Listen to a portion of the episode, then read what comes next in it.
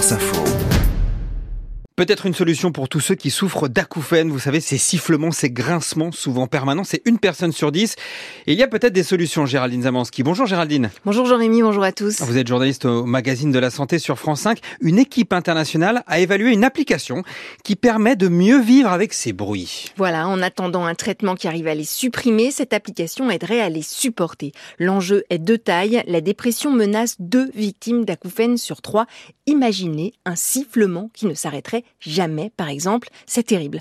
Cela peut être lié à une perte d'audition. Pour faire très simple, le cerveau essaye alors de compenser la baisse des sons reçus en augmentant le volume et c'est un bruit parasite qui apparaît. Dans ces cas-là, il peut être atténué parfois grâce au classique appareil auditif amplificateur, mais moins si la cause est un choc sonore comme un concert de rock ou un traumatisme crânien. C'est pour toutes ces causes d'acouphènes que ces spécialistes ont cherché une autre solution? Et ils sont partis de la capacité naturelle de notre cerveau à faire abstraction du brouhaha d'un restaurant pour se focaliser sur la voix de ses proches, par exemple.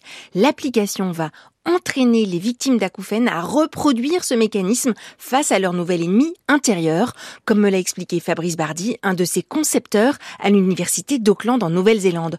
En deux mois, elle a soulagé 65% des 30 participants à l'essai dont ils viennent de publier les résultats. Attendez qu'on comprenne bien. Comment est-ce qu'on aide le cerveau à ignorer l'acouphène? Alors il y a plusieurs choses. Il y a une part de relaxation, car un sifflement, par exemple, est perçu comme un véritable signal d'alarme par le cerveau qui se met en état d'alerte permanent.